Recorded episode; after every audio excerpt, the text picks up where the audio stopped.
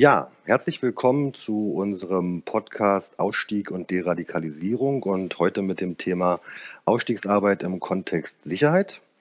Das ist jetzt erstmal, zumindest für dieses Jahr auf jeden Fall der letzte Podcast dieser Reihe. Und äh, damit vielleicht auch nochmal ähm, ein kurzer Blick zurück, ähm, was wir eigentlich schon im, in der Vergangenheit gemacht haben. Damit würde ich gleich starten. Wir haben den Podcast wie immer äh, doppelt äh, geteilt. Wir haben den ersten Teil mit zwei Vorträgen mit unseren Gästen hier im Studio.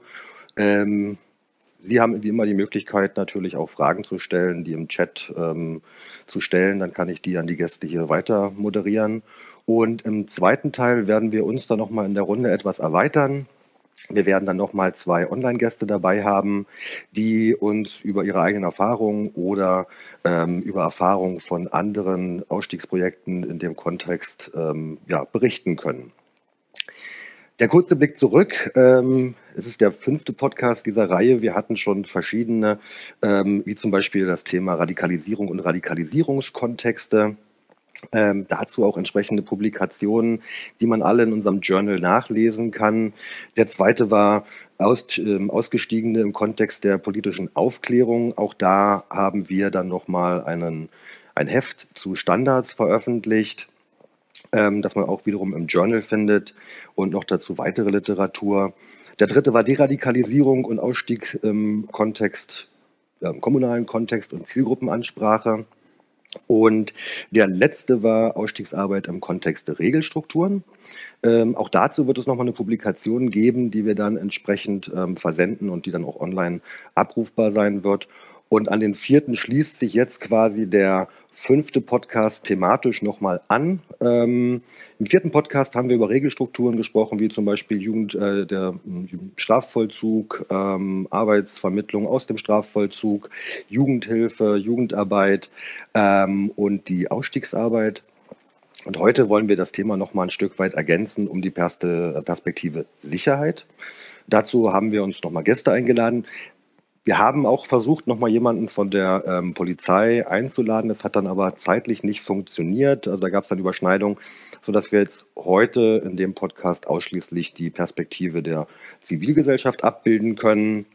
Werden aber versuchen, nochmal vielleicht über einen Audiopodcast ähm, die Perspektive von Sicherheitsbehörden in dem Zusammenhang nochmal ähm, nachzureichen was jetzt, wie gesagt, leider nicht funktioniert hat. All die Informationen, insbesondere auch Literaturhinweise zu den Themen, zu den vergangenen Podcasts und den Veröffentlichungen, die jetzt da schon sind, werden wir im Anschluss nochmal versenden, beziehungsweise in dem Video dann auch in den Show Notes nochmal verlinken. Ähm, ja, wir starten eigentlich ähm, mit dem Thema Sicherheit. Und dazu haben wir uns ähm, Gäste eingeladen. Das ist zum einen ähm, Martin van der Donk ähm, vom Radicalization Awareness Network. Was das genau macht, ähm, wird dann Martin nochmal vorstellen. So viel vorweg. Ähm, natürlich sind die Themen Sicherheit und Ausstieg auch Themen, die jetzt nicht nur uns als Praktiker hier in Deutschland bewegen, sondern auch viele andere ähm, Projekte in Europa. Und ähm, das Radicalization Awareness Network ist ein Stück weit ein Netzwerk, was Praktiker vernetzt, was über Arbeitsgruppen und Publikationen Wissen ähm, generiert und damit dann wiederum multipliziert. Wir haben in der Vergangenheit schon viel mitgewirkt dran in verschiedensten Veranstaltungen und Publikationen ähm, und leiten jetzt auch ähm, eine Arbeitsgruppe, die Arbeitsgruppe Communication and Narratives. Ähm, also für alle Praktiker und Praktikerinnen, die da irgendwie interessiert sind, ist das Radicalization Awareness Network eine gute Adresse, aber da kann Martin dann auch später mehr zu sagen. Ähm, nach dem einleitenden Beitrag von Martin van der Donk werden wir dann Herrn Wagner hören, der dann nochmal aus der Praxis ähm, berichten wird, welche ähm, Implikationen eigentlich ähm, die Fragen von Sicherheit im Ausstieg Ausstiegskontext haben. Es ist ein Stück weit so, jetzt ohne wegzugreifen, dass eigentlich ein Ausstieg ohne Sicherheit nicht funktioniert. Ähm, und Sicherheit dann konkretisiert eigentlich mit einem Sicherheitskonzept. Und insbesondere in einer Phase, wo so viele Umbrüche sind, wo man eine Gruppe verlässt, ähm, die auch durchaus militant ist, ist natürlich das Sicherheitsthema ein sehr sensibles Thema.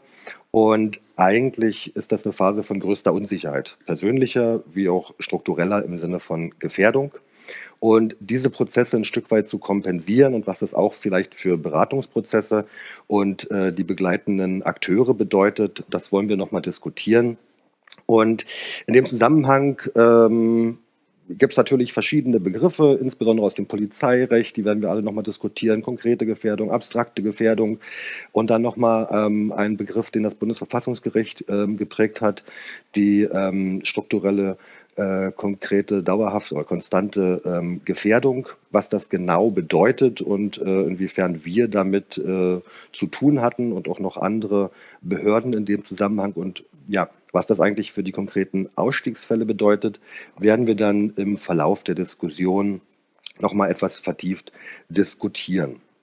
Aber soweit erstmal zur Vorrede. Und ähm, dann würde ich jetzt eigentlich erstmal an Martin van der Donk ähm, weitergeben. Nochmal ein herzliches Dank, dass du extra, herzlichen Dank, dass du extra angereist bist und ähm, hier im Studio ähm, die Arbeit vorstellst und mit uns später noch die Fragen von Sicherheit im Ausstiegskontext diskutieren kannst. Ich habe dich jetzt nicht vorgestellt.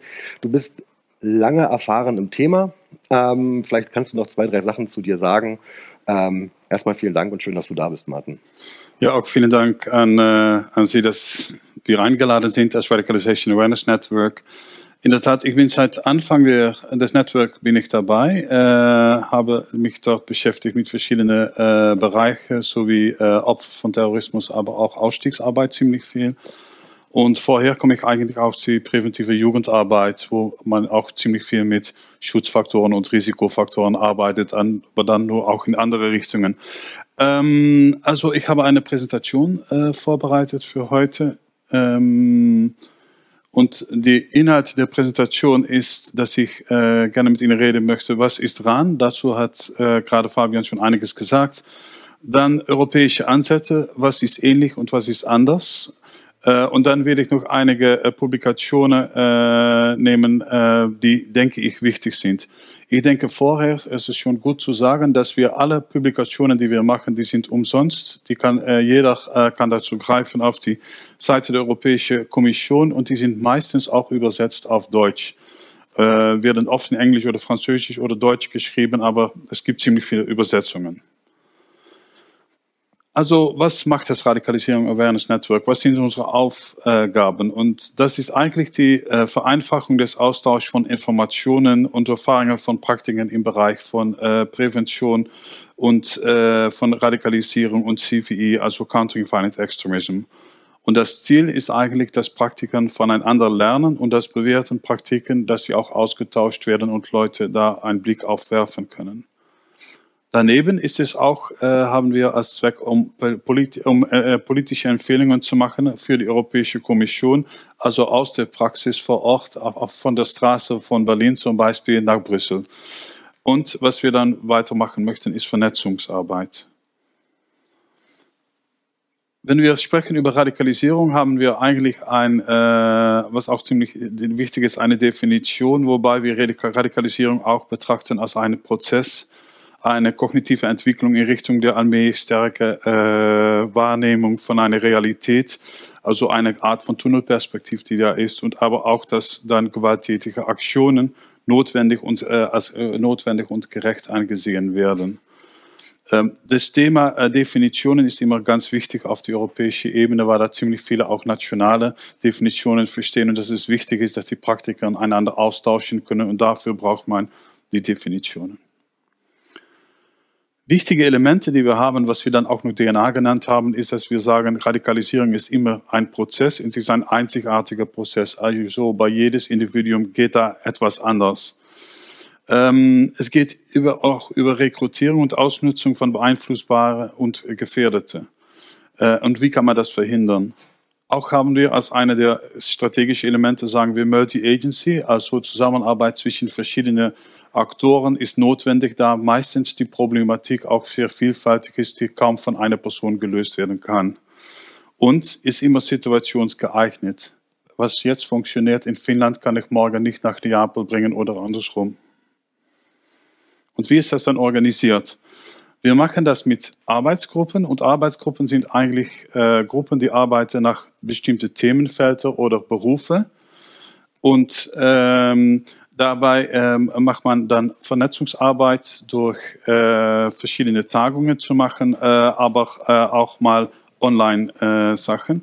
und es gibt Arbeitsgruppen, zum Beispiel äh, auf Niveau von lokale, äh, Lo Lo Lokalbehörden, Gefängnis, Rehabilitation und Rehabilitation, das heißt sowohl Aufstiegsarbeit als Bewährung, äh, Jüngere und, äh, und Ausbildung, äh, Opfer von Terrorismus, äh, Familie, äh, Gesellschaft und äh, soziale Sicherheit, äh, mentale Gesundheit und auch äh, Polizei und dann auch, so wie äh, schon gerade erwähnt von Fabian, Communication und Narratives.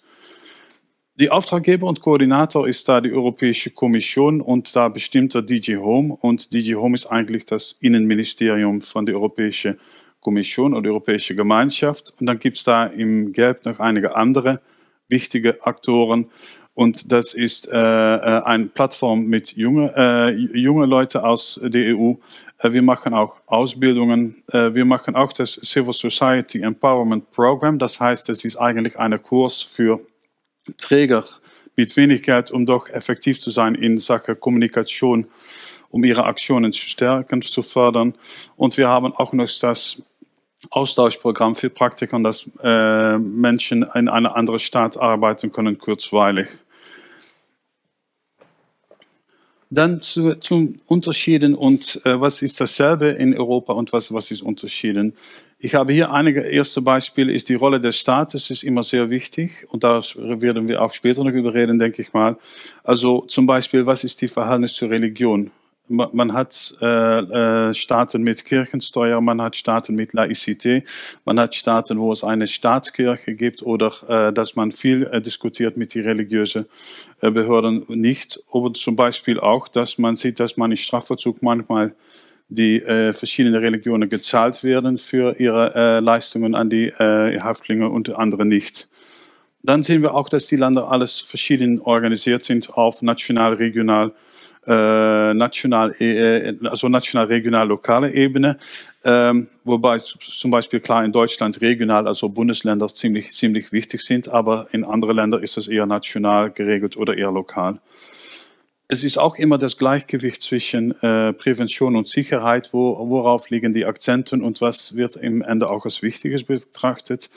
Und am Ende auch noch Gesetze, darüber werden wir auch noch sprechen. Und Gesetze, damit meine ich, was ist erlaubt und was ist untersagt. Das, das ist ein wichtiges Thema, aber zum Beispiel auch, was ist äh, was, äh, Datenschutz und so weiter, äh, was dürfen Vereine machen. Äh, also da, da gibt es ziemlich viele Unterschiede. Ich habe das schon kurz auf, darauf gewiesen. Äh, es gibt auch Unterschiede, wie, wie man das dann letztendlich organisiert. Ich habe hier drei Beispiele genommen, so wie äh, äh im Aarhus, also dänisches Modell, da sieht man, dass eigentlich alle äh, äh alle Leute für die Staat arbeiten oder die Lokalbehörde, von Jugendarbeiter bis zum Polizei, alles von Staat. Ähm, wir sehen zum Beispiel in Frankreich, das ist die Mitte, dann sieht man, dass eigentlich auch die Nationalstaat ziemlich viel macht, also nicht die Lokalbehörde, aber eher die nationale Staat. Und dass Deutschland, obwohl die auch die zwei andere hat, auch mit ziemlich viel mit freien Träger arbeitet. Und da habe ich dann jetzt mal Exit Deutschland als Beispiel erwähnt. Ähm, die können diese Partner immer äh, nicht alleine arbeiten. Deswegen, das, was ich schon gesagt habe, das Multi-Agency, die Zusammenarbeit zwischen den verschiedenen Faktoren bleibt sehr wichtig, aber das ist auch sehr unterschiedlich geregelt. Zum Beispiel wäre es die Regisseur dort, ähm, wie viel tauscht man aus und so weiter.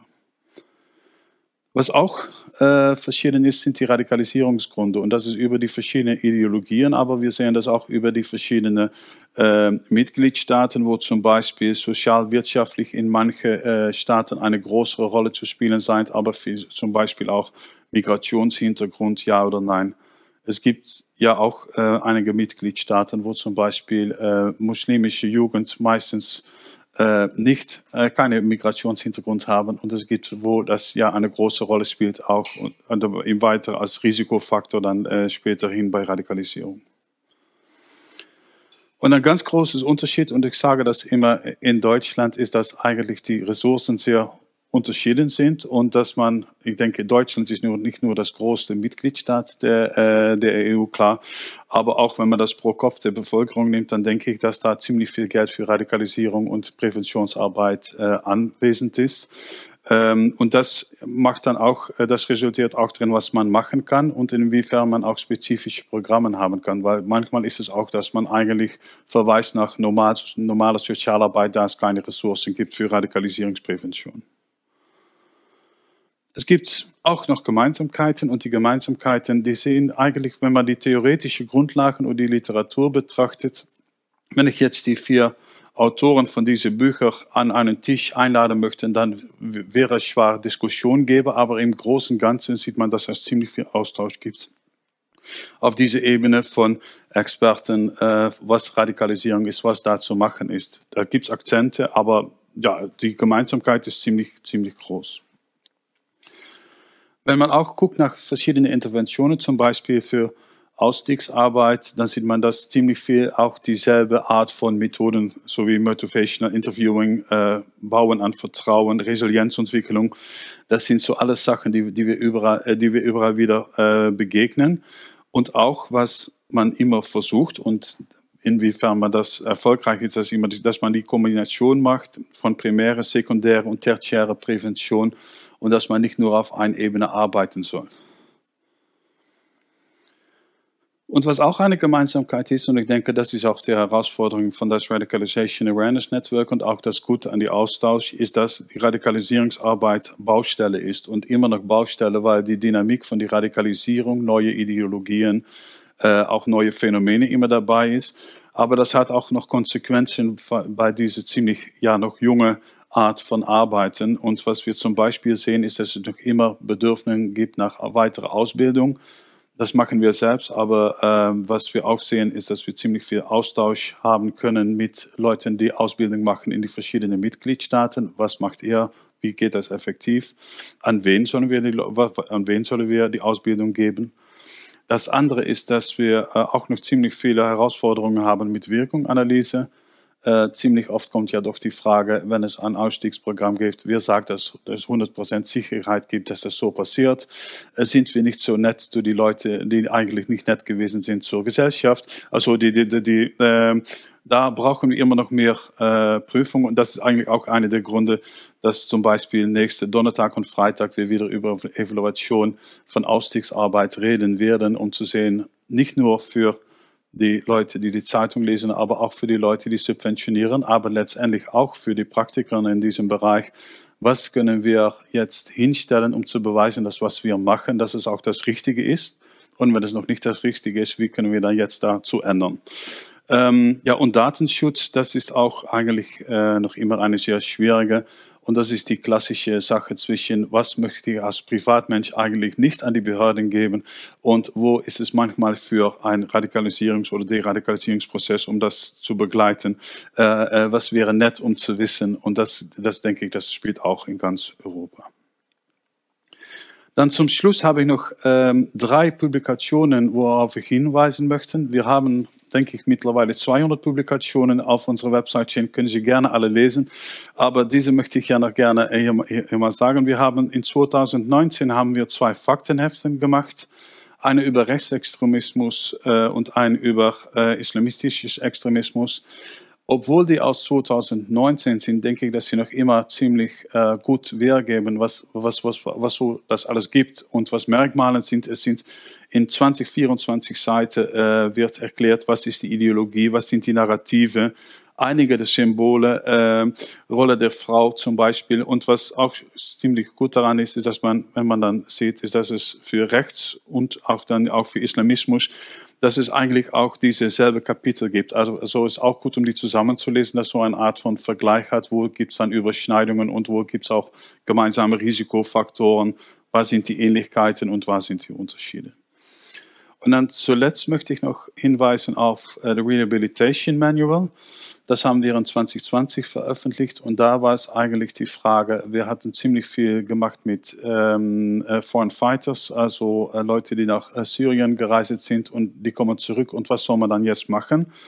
Und das haben wir eigentlich systematisch zusammengebracht um zu sagen, wie können wir jetzt das Rehabilitationsprozess eigentlich von äh, Deradikalisierung bis zum rehabilitierte Person äh, in Phasen auf, äh, äh, aufarbeiten, so dass wir wissen, wer sind da die Akteuren, äh, wer sind da die äh, was sind da die Herausforderungen, was kann man machen und was sind auch bewährte Praktiken in diese bestimmte Phase in die europäischen Mitgliedstaaten. Also was kann man übernehmen, wenn man das möchte, wenn man Inspiration dazu äh, braucht. Äh, wichtig dabei, äh, wenn, wenn, man das sieht bei, bei Elemente von Ausstiegsarbeit und Rehabilitierung, ist, dass man die mentale Hilfe äh, gut äh, organisiert hat, also die Coaching, biografische Arbeit, religiöse Unterstützung, wenn notwendig, Betreuung von e-, eventuellen Traumas oder Kränkungen, aber daneben auch die praktische Hilfe macht mit Wohnung, Ausbildung, Arbeit und Freizeit.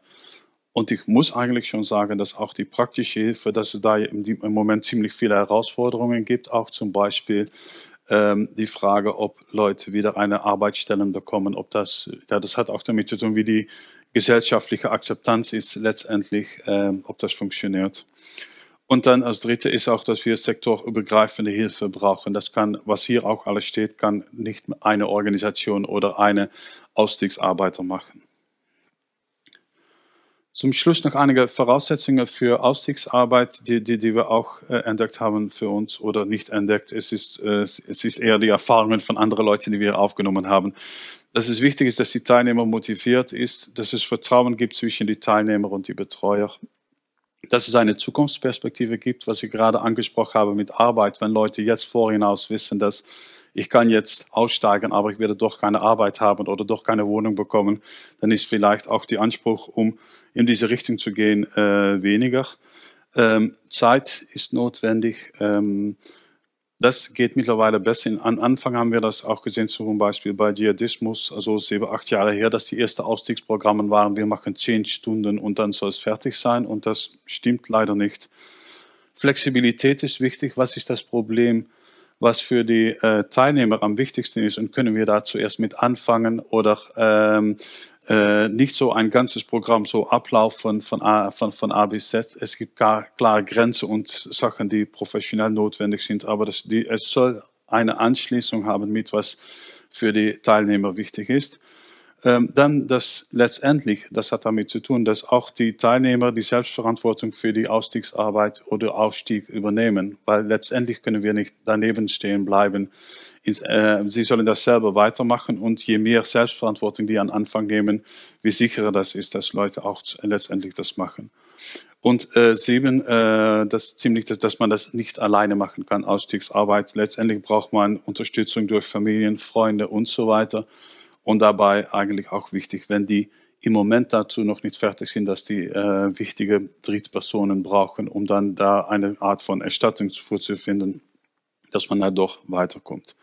Also das war eine ganz kurze Einführung zur Radicalization Awareness Network. Man kann äh, auf unsere Website, das ist die Website der Europäischen Kommission, kann man gerne weiter gucken. Wir machen auch ziemlich viel auf die sozialen Medien und man kann sich auf unsere Newsletter äh, abonnieren und äh, da kann man auch, wenn man Interesse hat, um mal teilzunehmen, weil das geht immer noch, da werden auch immer so äh, Veranstaltungen auf die Agenda geplatziert. Man kann sich dann einschreiben und ich denke, das ist gut zu wissen für, wenn man relevant ist, weil man soll sich bewerben, dann bekommt man zum Beispiel auch die Reise erstattet und so weiter. Also es kostet nur die Zeit, die Arbeitszeit, die darin steht, aber nicht weiterhin nichts. Und ich denke, das ist immer gut zu wissen für Leute, die bei, äh, als Praktiker arbeiten. Ich lasse es hier. Das war meine kurze Einführung. Ja, ähm, vielen Dank, Martin. Ähm, vielleicht nochmal so, so Punkte, die jetzt aus meiner Perspektive nochmal wichtig waren, so gerade Vertrauen ähm, und Perspektive.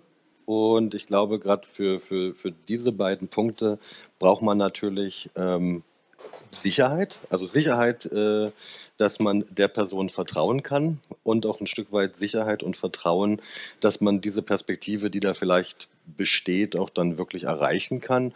Und da sind wir eigentlich dann schon sehr konkret ähm, bei der Frage von Sicherheit, weil wenn die Sicherheit nicht steht, kann man schwerlich Vertrauen zu den meiner Ausstiegsbegleiter, Ausstiegsbegleiterin entwickeln.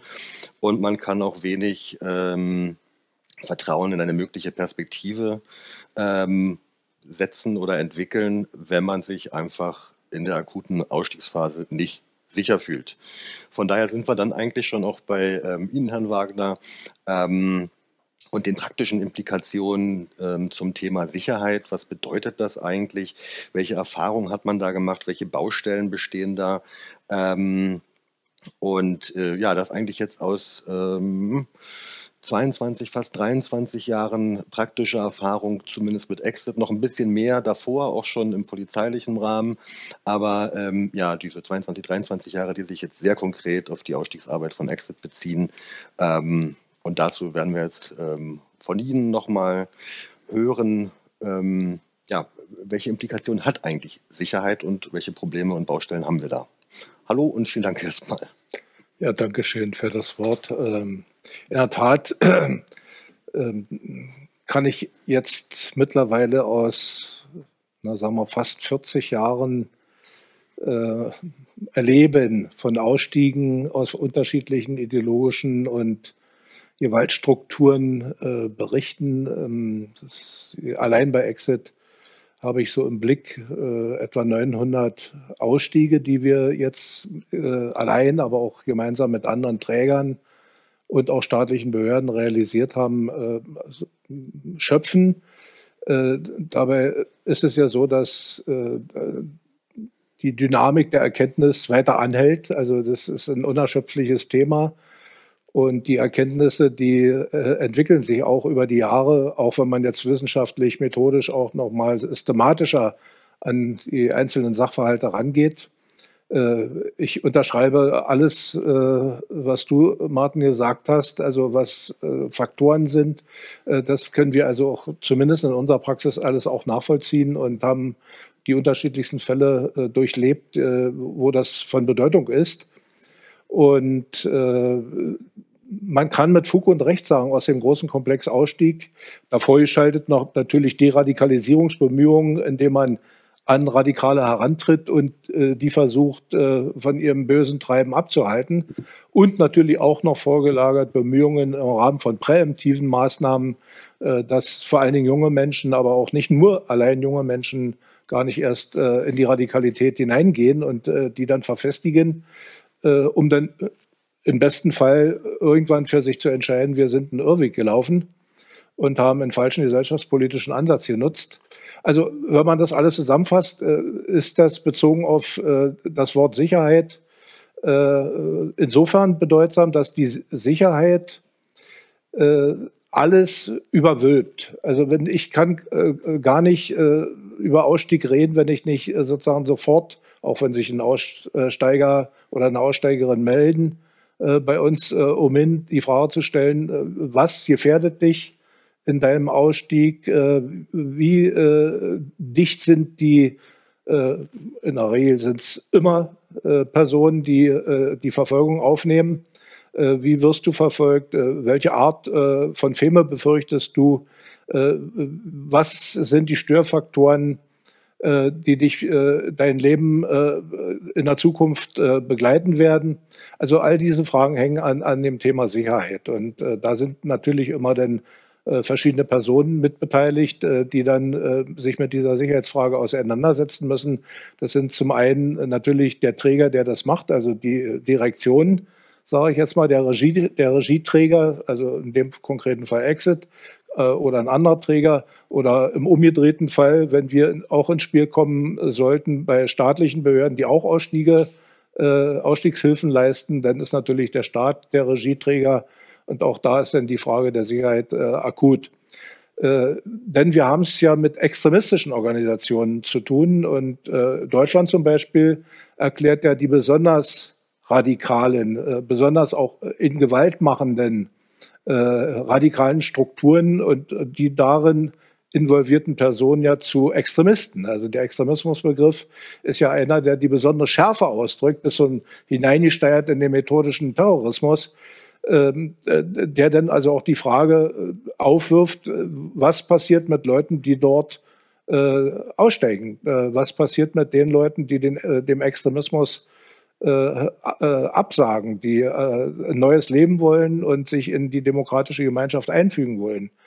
Und äh, wenn dann die Sicherheitsproblematik schon von vornherein äh, vage ist, äh, aufgelöst dasteht, äh, oder auch überhaupt gar nicht funktioniert, dann hat man natürlich äh, auch das Problem, dass die Aussteigenden sagen, also wenn das nicht irgendwie grundlegend gesichert ist, auch wenn ich meinen Eigenanteil bringe, dann kann ich eigentlich gar nicht aussteigen. Also ich habe so eine Debatten schon mit Ausgestiegenen geführt, die dann unzureichenden Schutz erhalten haben und die sagt dann, was, was mache ich hier eigentlich? Also wenn ich so weitermache, bin ich eher tot äh, und dann hätte ich auch da bleiben können und dann wäre ich auch irgendwann mal tot, weil mich das dann im Innern umgebracht hätte, was ich da tue. Also insofern ist die Sicherheit äh, ein Schlüsselthema für, für den gesamten Prozess der Deradikalisierung, vor allen Dingen für diejenigen Personen, äh, die dann tatsächlich äh, den Entschluss fassen, auszusteigen. Und da haben wir, wie gesagt, zwei Ebenen. Einmal ist die Frage, ist nur meine eigene Sicherheit gefährdet, sondern es ist ja auch die Frage, die du, Fabian, schon aufgeworfen hast, die auch lautet, äh, ist meine Familie denn auch gesichert? Also es gibt auch Aussteigende, die mit Kindern aussteigen.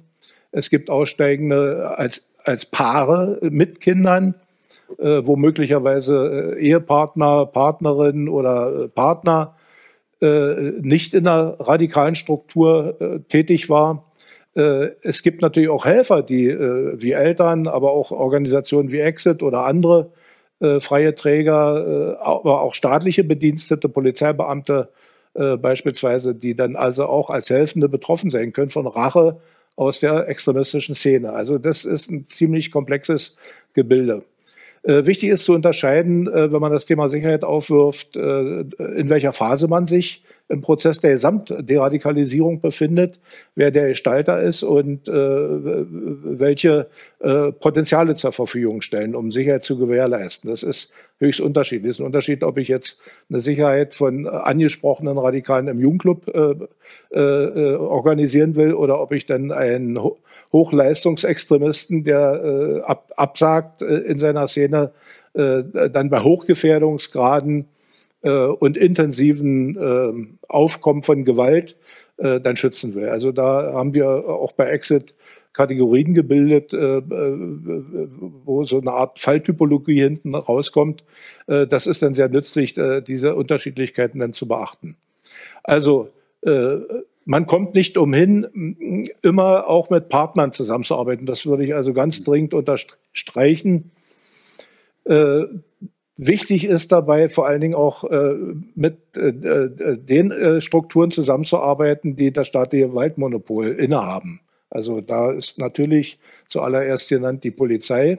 Äh, das, selbst wenn wir für Sicherheit sorgen, so auf der äh, semi-professionellen Ebene, so als Privatdetektive, verbunden mit ein bisschen äh, sozusagen eigen an, angesetzten Personenschutz. Das ist ja auch nett und schön, aber wir haben ja kein Gewaltmonopol und keine rechtliche Legitimation, auch Gewalt gegenüber Gewaltausübenden, außer im Notwehr- und Notstandsfall auszuüben. Also insofern ist immer wichtig, mit der, den Organisationen, die das Gewaltmonopol im Staat haben, zusammenzuwirken, gerade wenn denn äh, die aussteigenden Personen äh, gefährdet sind.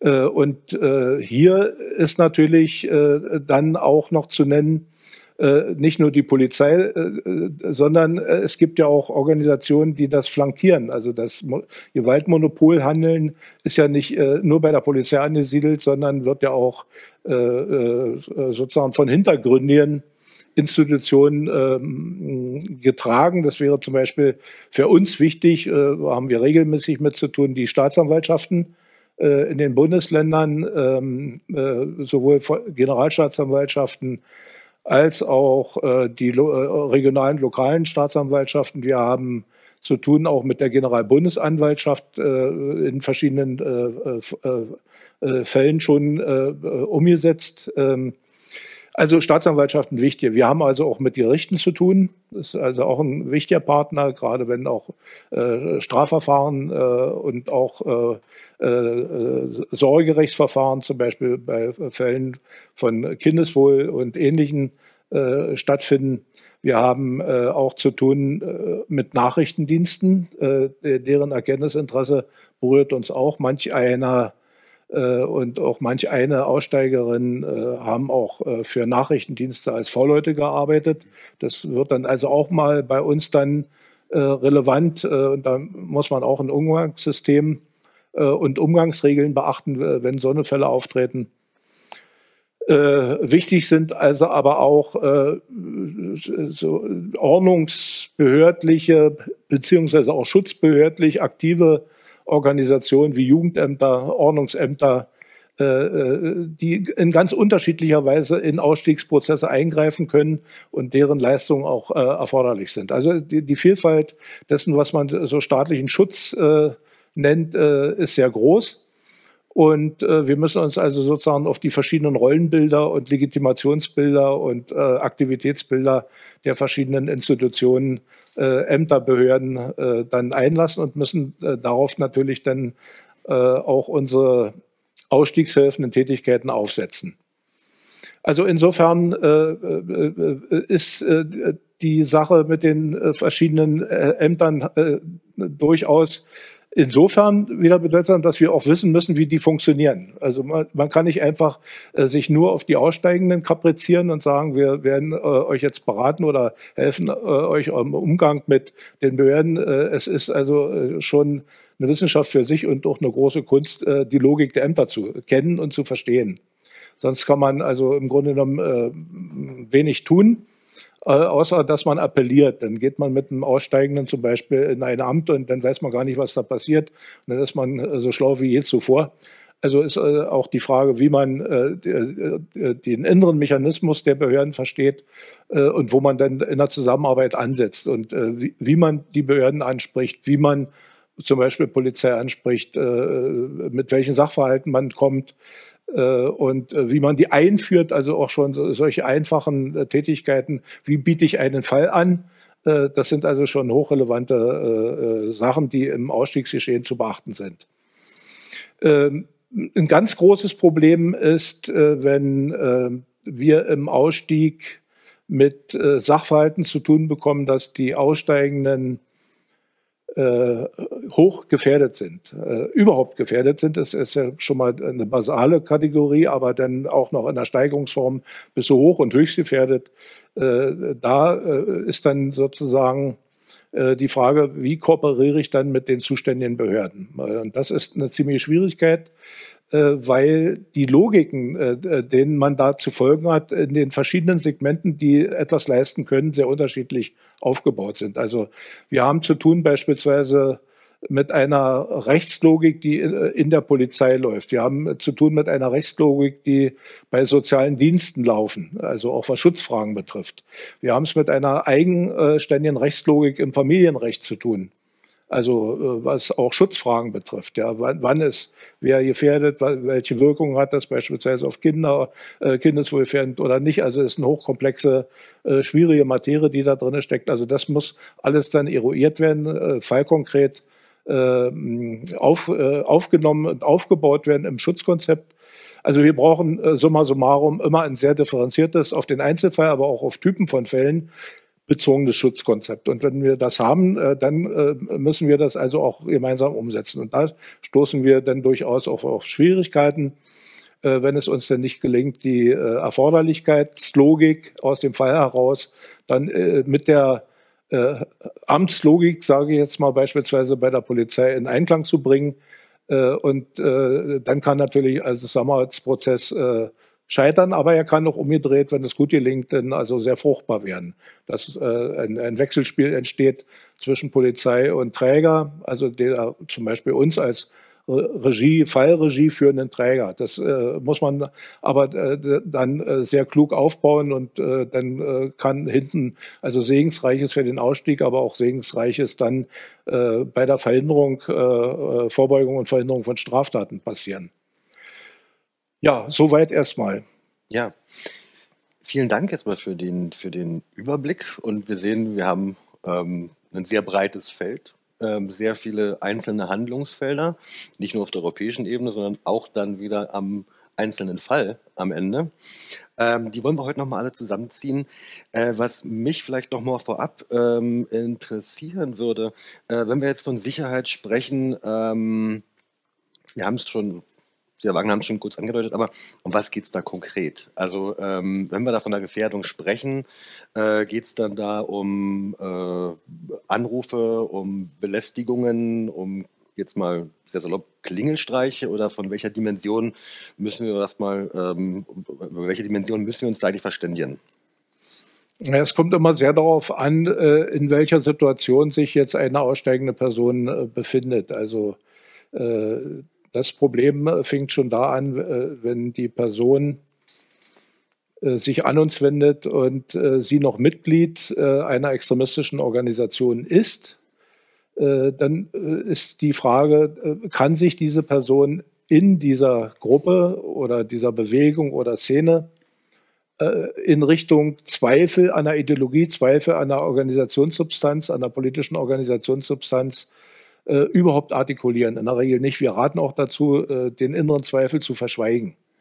Äh, also ich sage mal so eine Art äh, trotzkistische, trotz, von trotzig, trotzkistische äh, Dissidenz zu entwickeln, ist manchmal nicht angeraten, weil das Strafen gibt also auch in der Szene. Wer also den, die Anmutung von Zweifel, die Anmutung von Ausstiegswillen entwickelt, kann schon dort ein echtes Sicherheitsproblem äh, bekommen. Es kann sogar so weit, das haben wir also auch in der Geschichte des deutschen äh, multiplen Extremismus gesehen, äh, dass dann also schon Strafen in der Szene folgen. Also wir hatten schon erleben, dass Ausgestiegene darüber berichtet haben, dass sie an einer Gerichtsverhandlung als Angeklagte äh, teilnehmen mussten und dann schwere Strafen kriegten, Prügelstrafen, eingesperrt wurden, äh, Gehirnwäsche bekommen haben und sowas. Ne? Also, also schon im Innerszene selbst, wenn man sich gegenüber einer äußeren äh, Organisation öffnet, äh, muss man schon an Sicherheitsfragen denken. Wo, trifft man sich?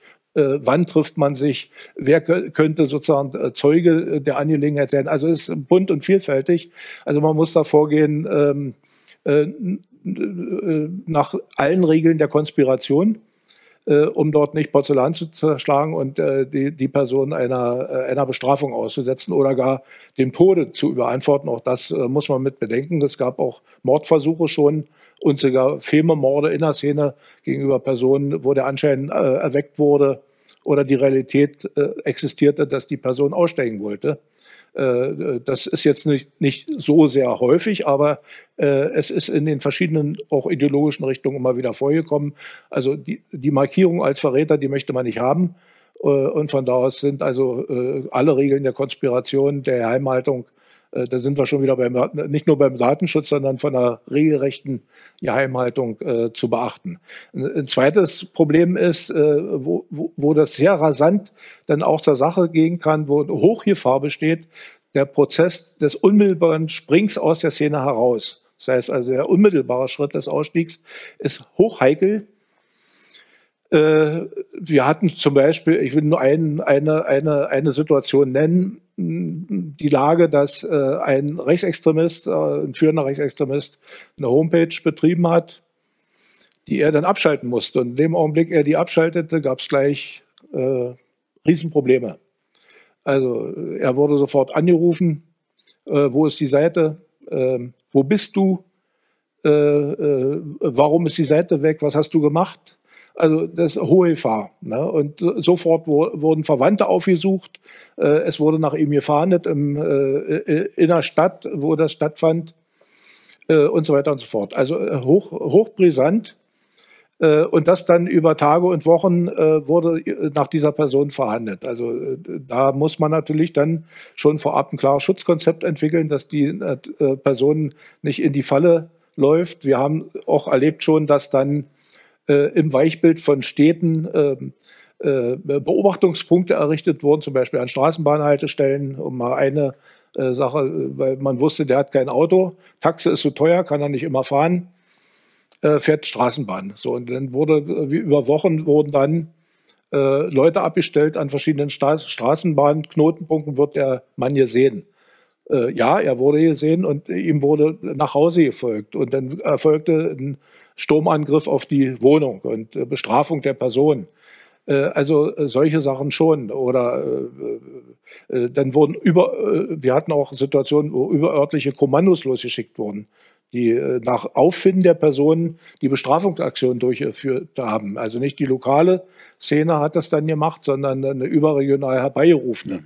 Wir haben, ich habe einen Aussteiger kennengelernt, der als Schakal gearbeitet hat, der als Auftragsmörder rumgelaufen ist. Der hat allerdings dann den Befehl verweigert und hat die Zielperson nicht ermordet. Also äh, es gibt da so sehr viele Sachen, gerade im unmittelbaren Ausstieg, aber auch die, äh, das Mobbing das kleine Mobbing äh, in, in niederschwelligen Fällen des Ausstiegs äh, im Wohngebiet, bei der, bei, der, bei der neuen Einfädelung ins gesellschaftliche Leben, großes Problem. Da ist auch die Akzeptanzfrage dann wieder, ja, kommt ein Aussteiger oder eine Aussteigerin in mein Wohngebiet, was, wie gehe ich damit um? Ja, sind die gefährlich? Sind die nicht gefährlich? Ja, und äh, äh, dann ist noch ein wichtiger Punkt, äh, es gibt ja nicht nur Leute aus der eigenen Szene, die einem nachstellen, sondern es gibt ja auch äh, Leute aus anderen politischen Richtungen und ideologisch-religiösen Richtungen, die dann auch diese Person bestrafen wollen wegen möglicherweise früherer Konflikte die geherrscht haben. Also äh, wir haben häufig Angriffe auf Rechtsextremisten erleben dürfen, die letzten 20, 30 Jahre von Antifa-Leuten, äh, die dann sozusagen vermeintliche oder äh, sozusagen angeblich nicht ausgestiegene äh, Rechtsradikale äh, überfallen äh, und auch verletzt haben, was natürlich dann die äh, Argumentation, wir greifen ja nur Sachen an, ja dann etwas in Frage stellt. Aber äh, also mit solchen Sachen haben wir es auch zu tun. Oder äh, es, wir hatten also auch Situationen, dass dann äh, äh nach äh, anderen aus äh, extremistischen, auch international gelisteten, ich will jetzt hier keine, äh, äh keine Namen nennen und Organisationen nennen, äh, das würde jetzt zu weit führen, äh, dass dann auch Kommandos geschickt wurden, äh, um die Leute zu fangen äh, zu bestrafen, gegebenenfalls, wenn sie nicht fügig, gefügig sind, dann äh, äh, auch den Tod bildend in Kauf zu nehmen, also bedingter Tötungsvorsatz äh, dann um, umzusetzen sei. Also es ist äh, insgesamt immer ein Problem. Äh, wir haben, und das muss man nochmal besonders hervorheben, die, äh, die Herkunftsszene, also die extremistische Szene, äh, arbeitet äh, gerade bei, äh, bei Personen, die ähm, na, sagen wir mal, Leistungs- oder sagen wir, Systemträger innerhalb der Organisation der Bewegung ist, äh, äh, mit äh, besonders harten Methoden. Also wir haben äh, äh Gruppen kennengelernt, äh, die auch von der Qualität her ihrer Arbeit auf der Ebene von Zielverhandlungskommandos der Polizei arbeiten, also von der kriminalistischen Art der Verfolgung her also ein Hochleistungsapparat sind. Also mit Ausschreibung äh, zur Verhandlung in, in, in ihren Netzen, äh, mit, äh, mit äh, legendenhaften Verhandlungen, also rufen äh, Krankenkassen an, äh, unter Legenden, glaubhaften, auch glaubhaft vorgetragenen Legenden. Sie, sie erlangen Daten bei Einwohnermeldeämtern, also bei Auskunftssperren, ob des Wohnortes sie rufen bei Arbeitgebern an äh, oder gehen sogar hin äh, und, und fragen nach, wann die Person da ist. Also detektivische Arbeit in hoher Qualität. Das macht also auch dann das Schutzkonzept nochmal besonders wichtig, sich auf all diese Lagen einzustellen. Also es ist eine Reichhaltigkeit an, an Methoden, an Taktiken äh, und auch an strategischen Überlegungen, äh, die dieser Art äh, der Gefährdung äh, zugrunde liegen. Mhm. Also Gefährdung ist nicht so ein abstraktes Ding, sondern es ist immer lebenskonkret äh, und dann also für die Betroffenen äh, tief einschneidend ins persönliche Leben, mhm. auch für die Umgebung dieser Person. Also klar, wenn man Kinder hat, dann muss man sich anders bewegen, mhm. man muss die Kinder mitschützen. Mhm. Äh, hat man ähm, eine Mutter und Vater. Ich habe zum Beispiel mal einen, Fall gehabt eines Hamas-Skinheads, da wurde die Schwester überfallen. Äh, und die Eltern, also das ist schon, äh, in, Westdeutschland hatten wir mal einen Fall, da sind die Eltern äh, mit Schusswaffen beim mhm. Schlafen im Haus mhm. beschossen worden. Die haben also überlebt, aber das muss man sich vorstellen, ein Zufall hat den das Leben gerettet. Also es ist schon sehr konkret und deswegen ist die Sicherheitsfrage eine alles überwölbende. Hm. Dann vielleicht nochmal abschließend, bevor wir in die Pause dann gehen. Ähm, Martin van der Donk, Thema Sicherheit und auch damit ein Stück weit äh, Schutz ähm, der Klienten, Klientinnen, die man da hat, aber auch der ähm, Mitarbeiter, der Akteure im Bereich ähm, Ausstiegsarbeit, Distanzierungsarbeit. Ist das ein Thema, was schon verschiedentlich mal vom, vom Radicalization Awareness Network bewegt worden ist ähm, oder vielleicht auch zukünftig ein Thema sein könnte? Oder wie geht man mit solchen Themen dann sehr konkret um, wenn man jetzt nochmal ein Schwerpunktthema Sicherheit oder Rehabilitation oder wie auch immer hat, wie würde man da umgehen? Also zwei Fragen eigentlich. Wie gehen wir damit um ja. und ist das Thema schon mal da gewesen? Das Thema ist schon da gewesen. Ich muss sagen, auch gerade was Herr Wagner hier gesagt hat, dass das ist eigentlich schon ziemlich krass auch für die europäische Ebene, weil sehr viele Leute steigen aus aus Strukturen, die nicht so gut organisiert sind, so mal zu sagen. Also wenn wir das jetzt auch sehen mit den Leuten, die aus Syrien zurückkommen, die meisten, wenn die im Ausstiegsprogramm gehen und so weiter, dann ist die Bedrohung nicht so hoch, wie wir das hier jetzt sind und nicht so strukturiert. Ähm, aber was ein anderes Punkt ist, was wir ziemlich oft schon überlegt haben, ist, wie gehen wir als Mitarbeiter von Ausstiegsprogrammen und so weiter damit um, mit der eigenen Sicherheit weil äh, man sucht äh, zuerst das Vertrauen zu gewinnen von, äh, von, von den Teilnehmern. Das heißt, wenn man die in ein Büro einladet und sagt, komm mal schon zu mir reden, das funktioniert oft nicht. Also das heißt, dass man auf die Straßen gehen soll, äh, zum Beispiel auch mal, dass Leute zu Hause eingeladen werden. Dann kommt schon die Frage, machen wir das, machen wir das nicht? Und wenn wir das machen, welche Sicherheitsmaßnahmen haben wir dort? Äh, weiß ich, dass meine Kollegin von ein bis zwei dort ist und wenn er sich bis halb drei nicht gemeldet hat, äh, sollen wir dann Aktion unternehmen. Ähm, es hat auch damit zu tun, wenn zum Beispiel eine neue Kunde da ist und man gar keine Information bekommt äh, von den Hintergründen, äh, ist das gut oder nicht. Manche Leute, die Ausstiegsarbeit machen, sagen, ja, das ist besser, dann kann ich mein eigenes Bild machen. Aber wenn da auch Gefahr ist, wenn auch Sicherheitsfragen äh, da sind, möchte ich dann da gerne als Tabla Rasa hingehen oder nicht? Also es, wir sind eher auf diese professionelle Entwicklung, haben wir schon ziemlich viel gemacht, wobei ich immer denke, dass Sicherheit, die eigene Sicherheit, ist eine der, eine der meist wichtigen äh, Sachen, um hier äh, sicherzustellen auch letztendlich, wenn man nervös ist, wenn man hingeht zu äh, so einer Person und man ist nicht ganz sicher von seiner eigenen Sache, weiß man auch, dass man letztendlich das Vertrauen nicht gewinnt. Mhm. Wenn ich da auf den Couch sitze, nur von, fängt er jetzt an, etwas zu tun, das ist nicht eine gute Anfang, um ein Ausstiegsgespräch mhm. anzufangen, weil dann, äh, also äh, da gibt's ziemlich viele Herausforderungen. Ich denke eigentlich auch, dass als letzte Bemerkung ist, dass es jetzt, was es jetzt schwieriger macht. Und das haben die äh, Dschihadis haben das gemacht, wenn die in Syrien waren, dass die sich selbst auf Video aufgenommen haben. Aber also deswegen ist schon bekannt, wer sie sind. Und viele Jahre später auch können, können die Leute auf die Straße noch sehen. Ob sie jetzt ausgestiegen sind oder nicht, das ist derjenige, der damals in die Türkei oder Syrien oder Irak war und dann die Aufnahme gemacht hat. Ähm, das kann auch Vorteile haben, weil man sagt, ich bin jetzt ausgestiegen. Also wenn für Gegner kann das mal eine, eine, auch eine gute Sache sein, dass man weiß, ah, der war mal an die falsche Seite, aber jetzt geht es wieder gut. Also diese online, diese, dass alles mehr präsent ist und dass man also auch weiter recherchieren kann, ist das eine Person, die ich vertrauen kann, ja oder nein, das macht es schon schwieriger. Auch, und ich denke, das hat Axel Deutschland auch gemacht, einen Neustart machen, 50 Kilometer weiter, mhm. ist schwieriger geworden mit der Zeit, weil 50 Kilometer weiter, das ist bei WLAN, ist das 0,001 Sekunde, dass man das weiß. Mhm. Ja, insbesondere zu dem Thema, ähm, ähm, also quasi das ähm, äh, ähm, die digitalen Erben oder die Erbschaften, die man da hinterlässt aus dem Kontext Extremismus. Ähm, da gibt es beim, beim RAN nochmal was, auch im, im Journal gibt es da nochmal, äh, wie man damit umgeht, insbesondere halt mit dem Online-Bereich, mhm. ähm, um äh, ja, Gefährdungen zu kompensieren, aber auch eine, eine, Reintegration, einen Neustart irgendwie möglich zu machen mit dem, ja quasi mit der äh, digitalen Erbschaft, die man da noch mit sich herumträgt. Ähm, ich habe noch eine Frage, die würde ich noch vor der Pause mit reinnehmen ähm, aus dem Chat.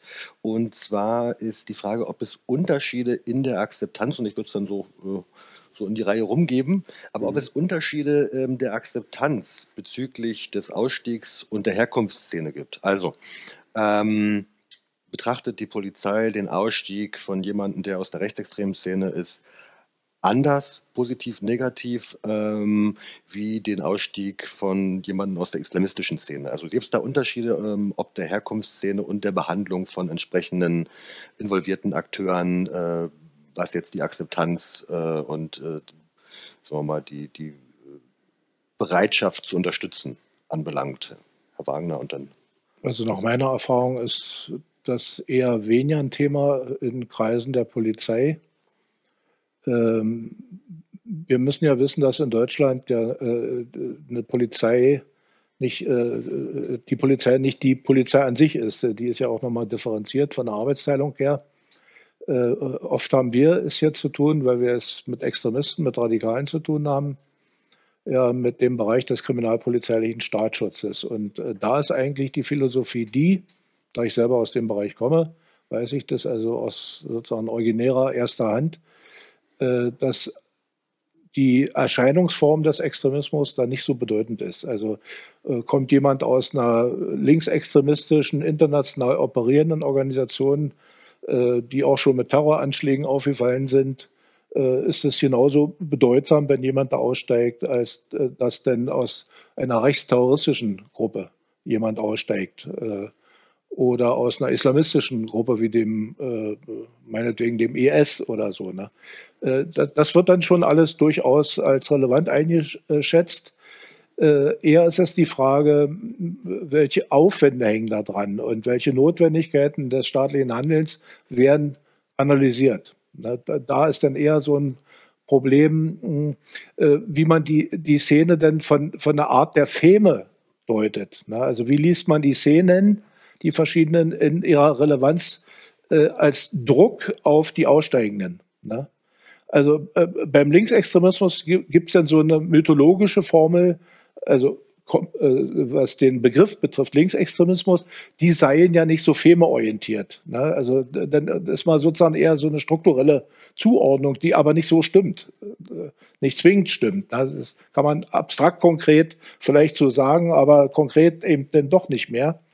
Äh, währenddessen auch bei dem Islamisten äh, ist es auch eine, eher eine Erfahrung, dass die Verräter jetzt nicht so häufig angreifen wie Rechtsextremisten. Ne? Mhm. Äh, so, da muss man dann gucken. Ne? Also äh, eher, eher die, die, die äh, sag mal, strukturelle Relevanz der Szenen, die, die differenziert man dann doch noch eher, äh, was aber nicht immer stimmen muss. Mhm. Ja? Also wir, wir, haben ja einen Mitarbeiter gehabt, damals mal in unserer Organisation, der von Islamisten bedroht wurde und deswegen Polizeischutz erhalten hat als Mitarbeiter. Ne? Äh, und das ist dann also auch nicht so. In anderen Fällen des Ausstiegs aus islamistischen Gruppen hatten wir dann so eine Lage nicht. Die wurden ja nicht bedroht, aber wieder gemobbt na, und öffentlich diffamiert. Also das muss man dann immer äh, spezifizieren. Äh, in der Polizei ist eigentlich äh, im abstrakten Bereich klar, äh, Extremisten, äh, die aussteigen, haben ein Problem. Das, das sagt also jeder halbwegs äh, ausgebildete und berufserfahrene Polizeibeamte, gerade im kriminalpolizeilichen Staatsschutz. Das kann ich also eigentlich aus meiner Erfahrung berichten. Äh, was anderes ist denn, welche konkreten Maßnahmen sind notwendig? Und da ist, liegt der Hase im Pfeffer mitunter. Ne? Da kommen wir dann gleich nochmal zu. Ja.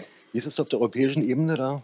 Äh, ich denke, es geht nicht nur bedingt über die Ideologie, aber auch über die Biografie, was passiert ist. Zum Beispiel, wenn wir jetzt aber gesehen haben, dass ziemlich viele Leute aus dem islamistischen Bereich sind im Ausland gewesen, ziemlich lange, sind auch ziemlich lange äh, damit auch distanziert gewesen von ihren Familien und so weiter. Also wenn die zurückkommen, haben die sowieso eine Reintegration Herausforderung, radikalisiert oder nicht. Ähm, und da gibt es dann auch ziemlich oft noch Vorwürfe an die Sohne, die dorthin gereist sind oder dass äh, es, also da gibt es schon eine andere Dynamik, weil äh, wo man bei Rechtsextremismus pauschal sagen kann, dass es vielmehr auch in eigener Gesellschaft passiert ist. Aber das heißt auch, dass die Straftaten in eigener Gesellschaft passiert sind. Und das macht, denke ich, schon äh, ziemlich große Unterschiede. Ja. Was wir weiterhin bemerken, und das habe ich speziell auch, ich habe auch mit äh, der Run Prison Arbeitsgruppe gearbeitet, dass sehr oft Leute im Strafvollzug gesagt haben, wir verstehen äh, halt die Rechtsextremen besser, weil wir verstehen mehr von der Kultur und eigentlich waren die so wenig ausgebildet in Sache Islam, dass das schon auch wieder eine Herausforderung war, da die nicht ahnen konnten, was ist jetzt das Radikale und was ist eigentlich normal Islam. Und da, da gab es dann manchmal mit der Akzeptanz auch Probleme, dass man sehr, äh, sehr heftig anging auf Sachen, die eigentlich gar nicht so heftig waren und, und andersrum. Mhm. Ähm, also da, da gibt es auch die, die, die, das, ja, Kenntnisse, das spielt da auch eine ganz große Rolle, denke ich. Okay, vielen Dank erstmal an die Runde.